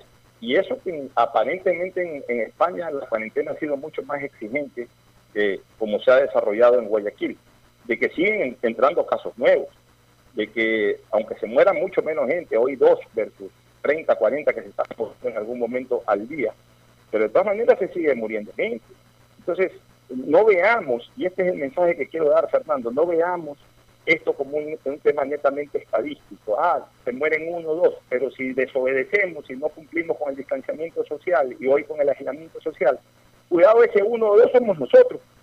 Esto es más o menos como la lotería, pero inverso. ¿no? En la lotería todos sabemos que se compra la lotería y hay un ganador de la lotería, el premio mayor, pero hay 100.000 personas que la compran. Y claro, hay un ganador. O sea, estadísticamente es uno de 100.000, pero el que pega el brinco de alegría es el que se la saca. Así mismo, pero ahora en inverso, puede ser de que se mueran dos o tres cada 50 mil enfermos o cada 10 mil enfermos, se mueran dos o tres. Pero cuidado, esos dos o tres somos nosotros. O sea, así debe pensar todo el mundo, de que no hay que correr el riesgo, de que, de que aunque el índice disminuya, cuidado esa disminución del índice, y ese muerto eres tú, ese muerto es el de al lado, ese muerto es el familiar. Entonces, lo ideal sería que ya nadie se muera. Ahí sí estaremos tranquilos, cuando ya nadie se muera, cuando ya nadie se enferme eh, de una manera muy grave. Y para evitar eso, tenemos que respetar hoy el aislamiento, la próxima semana el aislamiento y a partir del 4 de mayo ya vamos a conversar de ese tema, el distanciamiento que hoy lo va a proponer el presidente de la República en cadena de radio y televisión pasada a las 7 de la noche, Fernando así es, Pocho. Por eso es que yo permanentemente he venido insistiendo en respetar esta cuarentena, en respetar este aislamiento. Es la única manera de aislar al virus, de dejarlo sin tener a quien atacar, manteniéndonos alejados, manteniéndonos aislados hasta que esta pandemia pase. Afortunadamente ha disminuido, está en una meseta, ya sus estragos son mucho menores que aquel embate que nos agarró por sorpresa y que fue pues realmente una catástrofe sanitaria para, para el Ecuador y especialmente para Guayaquil. Pero ahora más que nunca tenemos que dar el último empujón, el último paso para vencer, manteniéndonos todavía dentro de este aislamiento, dentro de esta cuarentena que nos han pedido. Esta semana, la próxima, hasta que nos vayan diciendo poco a poco cómo vamos a salir. Y obedecer cuando nos digan quiénes pueden salir, quiénes no pueden salir todavía, a dónde pueden ir, a dónde no pueden ir y conservar el distanciamiento social, usar las mascarillas, usar las precauciones que nos piden que usemos. O sea, todo depende de nosotros en este momento.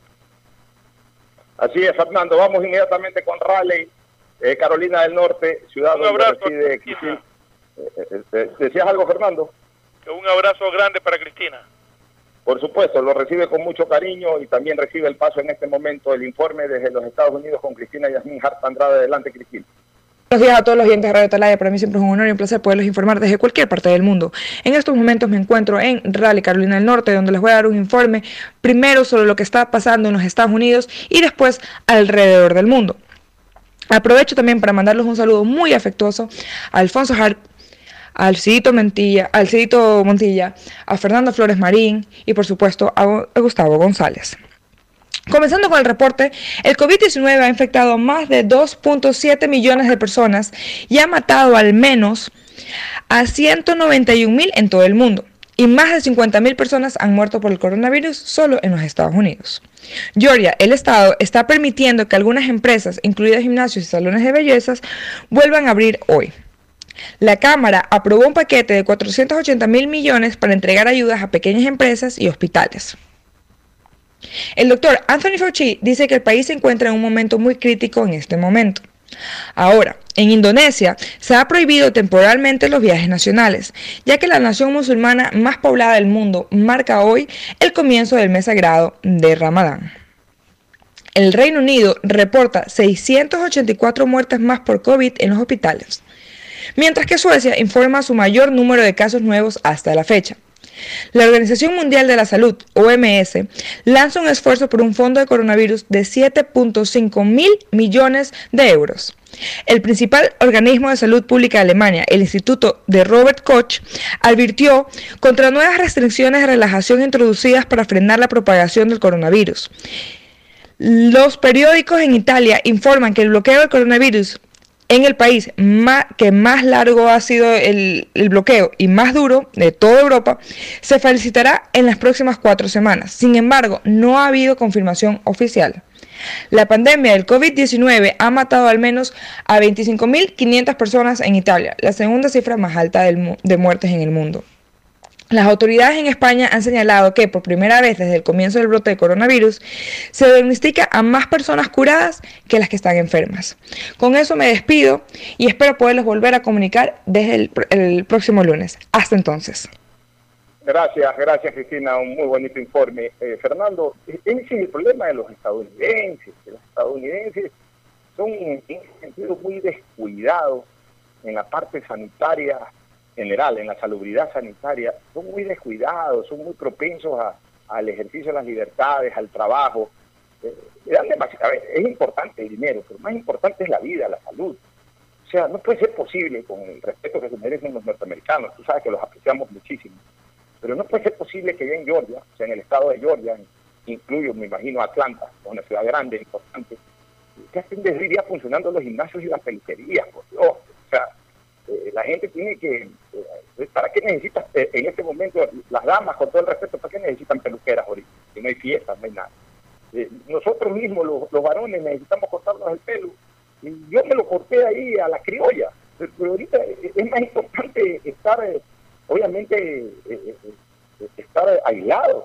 No puede decir gimnasio. gimnasio ¿Cómo es posible que el gimnasio es un centro en donde hay demasiado contacto social, Fernando, son muy descuidados y hay que, hay que decirlo también de una manera clara, Fernando. Pero mira tú, si en muchas, en muchas ciudades de diferentes estados, en Estados Unidos, ha habido manifestaciones de gente protestando por el aislamiento y pidiendo que los dejen abrir sus negocios y, andando por las calles eh, en protestas. Para ellos, no sé, o sea, algún rato que lo comentábamos con Cristina justamente, para ellos es el aislamiento es como privarte de la libertad y ellos no aceptan ese tipo de cosas, entonces tienen una mentalidad muy muy distinta, o sea, muy nosotros decimos que acá somos indisciplinados, pero allá están peor que nosotros, diría yo. Y mira las consecuencias, ¿no? Mira cómo les explotó también el, el COVID allá. Es que mira, Fernando, a ver, ellos son menos sociables que nosotros. Ah, por eso es que, eh, por eso es que en los países, en, los estados en que no ha explotado eh, el, el, COVID-19, eh, es justamente por eso, porque son estados muy aislados física y socialmente también. El, gringo sí le gusta con su grupito de amigos, pero no, no son medios aislados. O sea, la naturaleza del gringo no es estar en, en, gran contacto con, con la muchedumbre.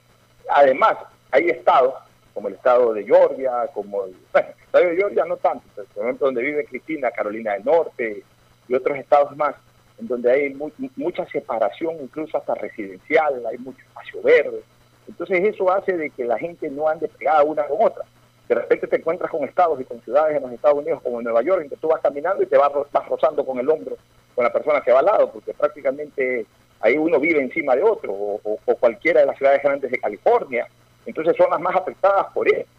Tienen que guardar tranquilidad, sobre todo esos estados que no se han visto muy alarmados. ¿Para qué provocan? ¿Para qué? ¿Para qué? ¿Para provocan la, tentación del virus, el peligro del virus? Quédense 15 días más sin peluquería, sin gimnasio.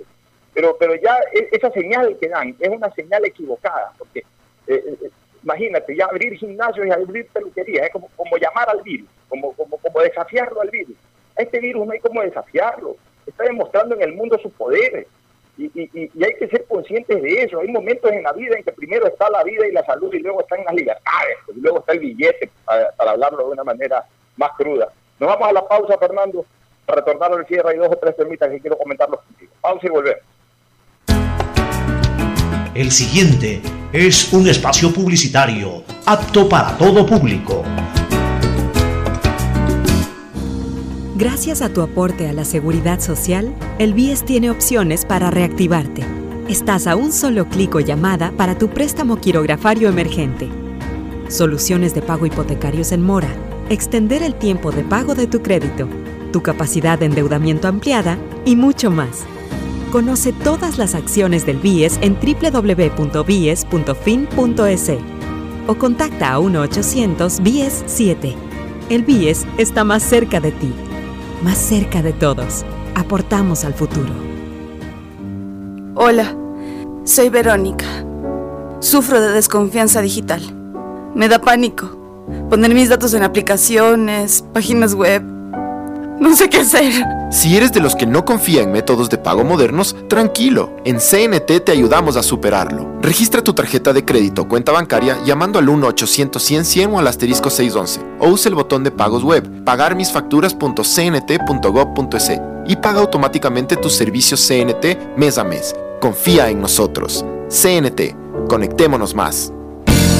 ¿Sabes todo lo que puedes hacer con la aplicación Onboard BDP de Banco del Pacífico desde tu celular y sin tener que ir a ningún lado? Con unos cuantos clics puedes abrir una cuenta de ahorros, solicitar una tarjeta de crédito Pacificard y realizar una inversión. Descarga Onboard BDP en Apple Store o Google Play. Recuerda, cuentas con tu banco para hacerlo todo desde la tranquilidad y seguridad de tu hogar, tu banco, tu casa. Banco del Pacífico, innovando desde 1972. Más información en bancodelpacifico.com.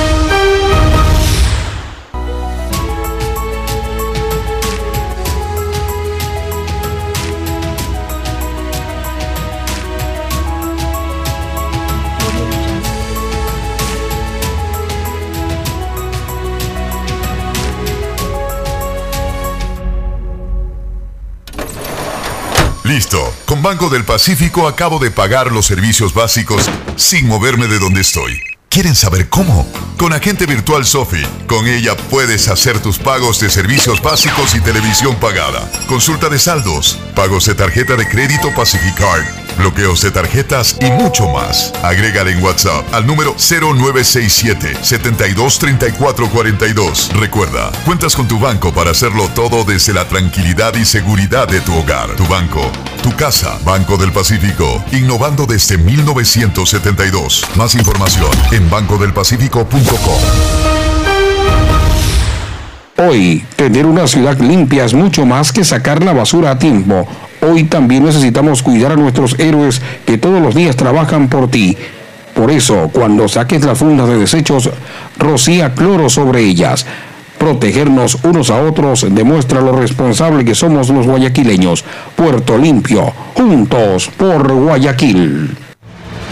Desde ATM te contamos que están funcionando las rutas de la salud y es un servicio excepcional solo para transportar a esos héroes que trabajan en los hospitales y en las cadenas de producción, distribución y comercialización de alimentos. Por comida o medicina, utiliza solo la metrovía hasta el toque de queda. Usa mascarilla por seguridad y recuerda que las demás líneas de buses urbanos están suspendidas. Descarga las rutas de la salud en nuestras redes sociales y por sobre todo Guayaco, sé un héroe, quédate en casa.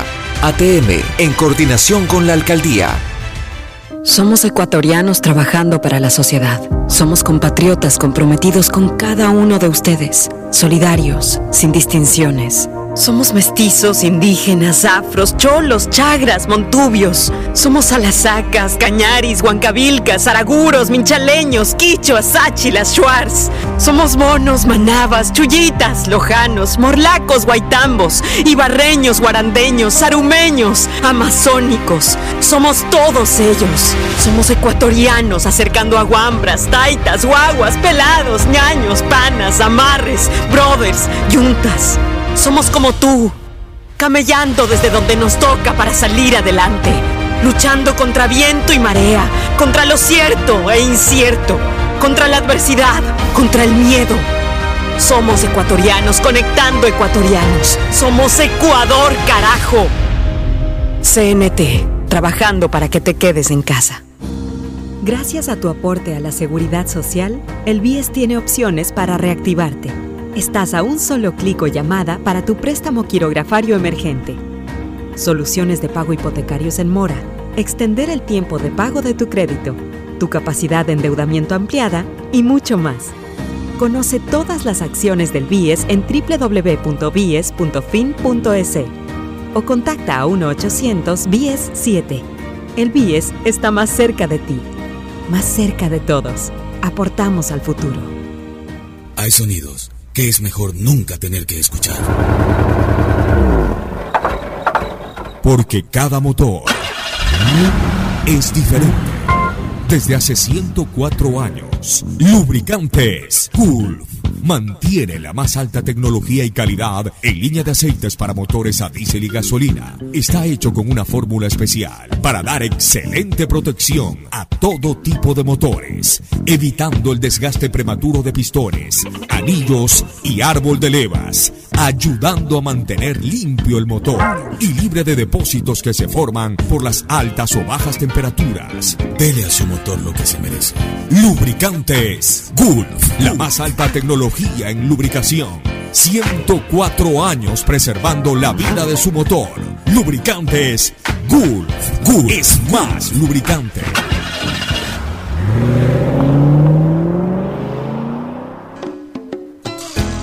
Fin espacio publicitario.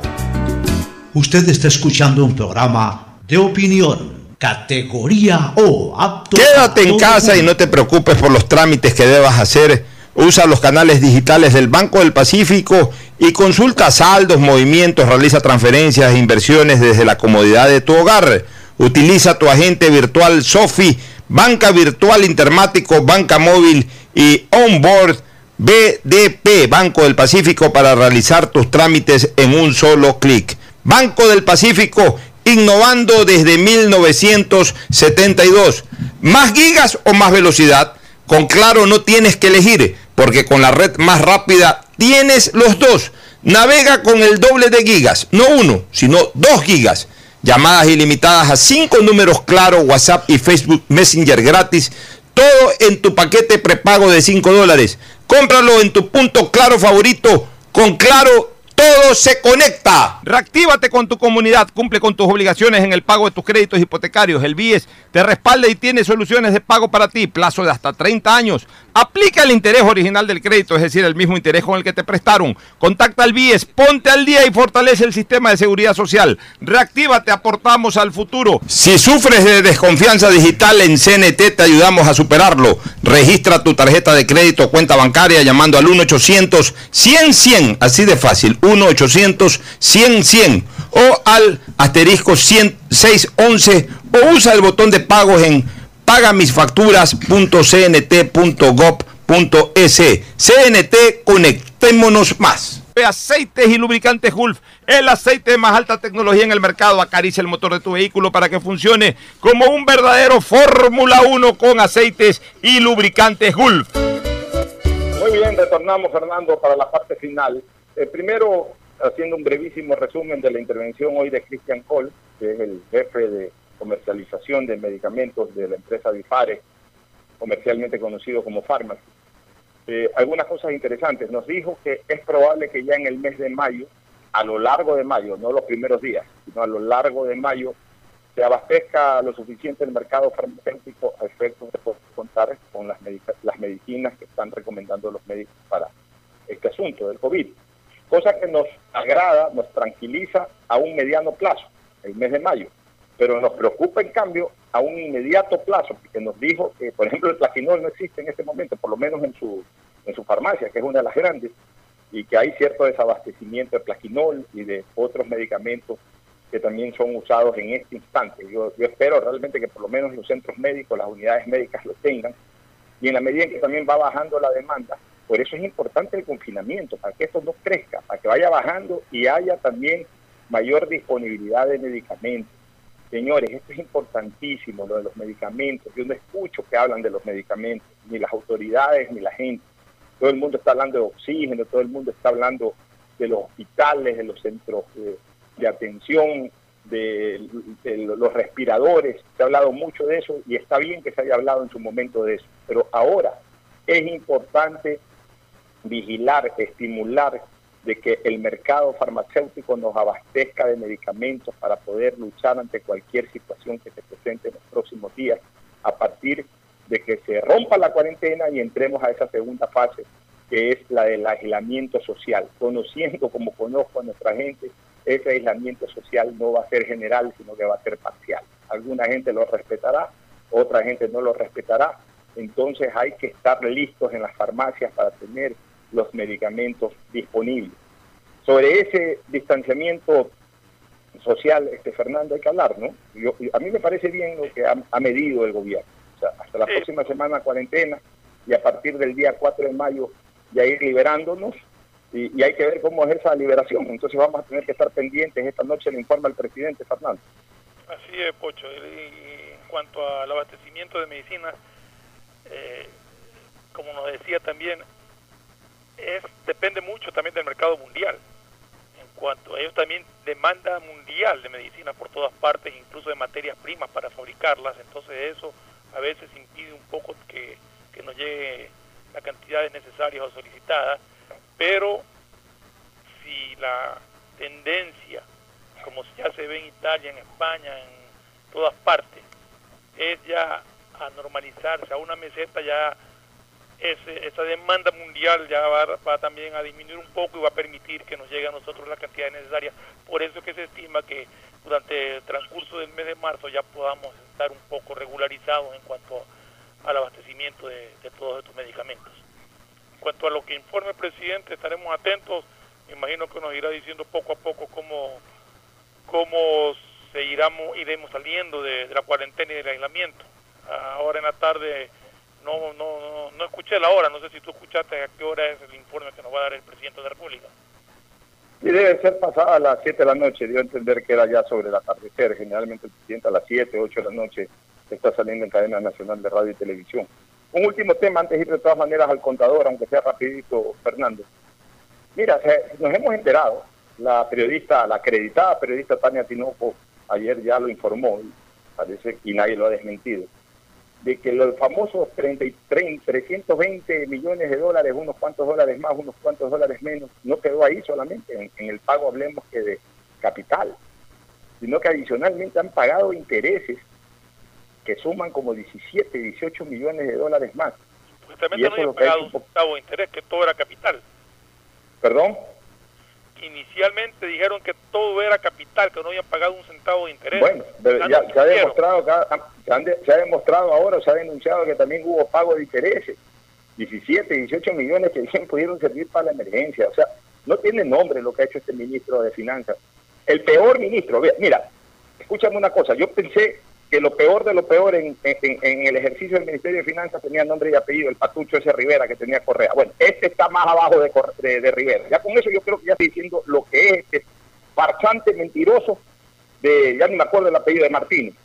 Este es un farsante mentiroso, este Richard Martínez, que, se disfrazaba de, de oveja y terminó siendo un lobo feroz que cuando representaba al sector productivo tenía un discurso y lo cambió totalmente cuando llegó al, poder. Un tipo insensible que responde a esa vieja escuela de Abelardo Pachano.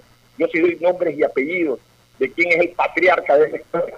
Se llama Abelardo Pachano y una serie de ex ministros de finanzas y de gente vinculada al sector financiero de la capital especialmente, que ahí eh, toda la vida han trabajado en conjunto. Esos son los que están manejando la economía del país. Esos tienen fama de ser tenedores de bonos de deuda, pero lo han tenido siempre, no ahora, lo han tenido siempre, décadas enteras. Todo el mundo sabe que ellos son los tenedores de deuda. Por eso la desesperación de este Martínez, de ir a pagar intereses, de ir a pagar capital, de mentirle a la gente. Este es un traidor a la patria, este Richard Martínez, Fernando. Sí, realmente muy triste papel de Martínez, no solamente en esta emergencia, que es donde más daño puede causar.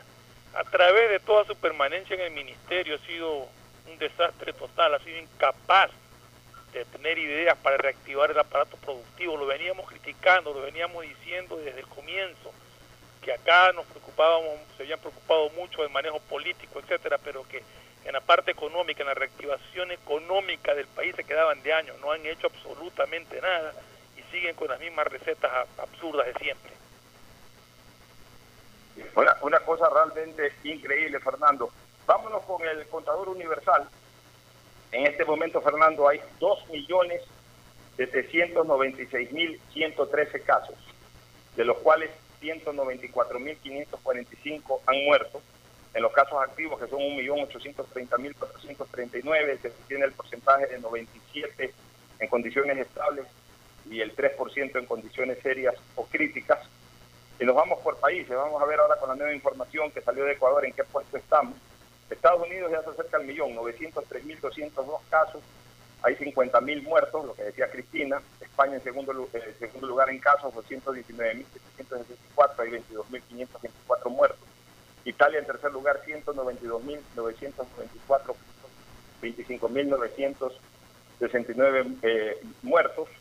Este, y ahí nos vamos a Alemania, 154.111 casos, 5.632 muertos.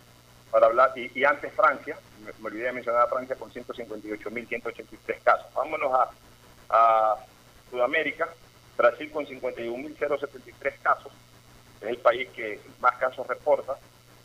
Segundo lugar de Ecuador, al subir a 22.719 casos, Ecuador ha pasado al segundo lugar, Perú quedó en tercer lugar con 20.914 y en cuarto lugar Chile con 12.306. Pero a ver, pero esto de los casos, más bien yo lo veo como algo positivo en relación a otros países. Ya, me cambió la figura, Fernando, en este tema, porque quiere decir de que nosotros estamos haciendo los test, que, eso es bueno. En otros países como que están rezagados en el número de test. Pues yo te aseguro que si todos los países hicieran la cantidad de test, por supuesto que, y es muy probable que el número de casos sea mucho mayor al ecuatoriano. Eso es bueno, o sea, eh, estamos haciendo test, no, no, tenemos que asustarnos por, estar ya en el segundo lugar, al contrario, quiere decir que estamos haciendo un mayor número de test que en otros países, o sea, también hay que darle la interpretación real, no la interpretación dramática ni la interpretación para, para generar caos o daño o temor, sino darle una interpretación estadística real, Fernando. Así es, Pocho. O sea, mientras más cantidad de test hagamos, habrá mayor número de, de, infectados, pero también habrá mayor número de casos desechados. No es, como tú dices, no es preocupante estar en segundo lugar, hay que ver la cantidad de test que se han hecho en relación a otros países. Eso nos puede dar eh, una idea exactamente de cómo estamos. Pero esto no, no es una competencia para estar primero o segundo, sino es una lucha contra la muerte para tratar de vencer en esta pelea que tenemos. Tu mensaje final, Fernando. Pocho, antes de, despedirnos, estoy leyendo, con la reserva del caso, un tweet que ha puesto Fernando Villavicencio, que me llama... Es un tweet que ha puesto Fernando Villavicencio, que vive haciendo denuncias. Pero ¿Qué dice ahora? ¿Ah? ¿Qué dice ahora Fernando Villavicencio? dice, atención, me entero que llegaron 300 millones de la CAF destinado a enfrentar la pandemia del COVID-19. Una llamada de arriba ordenó pagar 2 millones de facturas vencidas a la constructora Vicente Rodríguez de Manaví. Es decir, dinero del COVID para pagar facturas vencidas. Ah, es, increíble, es increíble realmente. Y ese es un tema que, bueno, Villavicencio cuando denuncia tiene información, así que eh, la verdad es que la corrupción en este gobierno tampoco es que ha estado lejana, tampoco es que ha estado lejana. Lo que pasa es que también han usado mucho de cortina el, tema del correísmo. Perdón. Han usado mucho de cortina el tema del correísmo y eso ha originado de que no podamos observar bien también la realidad en este momento del país. Oye, una buena noticia para cerrar. Ya Oxford, la Universidad de Inglaterra, eh, ya se lanzó a la piscina y ya hizo la primera, eh, ya pinchó por primera vez la vacuna en, un par de voluntarios. Así que esperemos, Dios quiera, que, esa vacuna y otras más que se pongan en, en, experimento, lo más pronto posible tengamos la noticia de que son las efectivas y comiencen a distribuirla al mundo entero, Fernando. Así en la parte final. Bueno, el consejo de siempre, permanezcan en sus hogares, no salgan salga solamente lo indispensable y una sola persona, no hay por qué salir en grupo ni salir en pareja ni nada, uno solo por cualquier emergencia que haya que hacer, el resto confinados, por favor, estamos llegando a, al triunfo en esta batalla, no nos descuidemos, permanezcamos unidos, la pelea es de todos, como siempre les digo, y nosotros somos parte de esa pelea permaneciendo en el hogar. Así es, Fernando, y como yo siempre recomiendo al final, es preferible estar unos 10 días más encerrados en la casa que eternamente encerrados en una tumba. El día lunes nuevamente con ustedes. Un abrazo, buenas tardes. Este fue un espacio contratado. Radio Atalaya no se solidariza necesariamente con las opiniones aquí vertidas.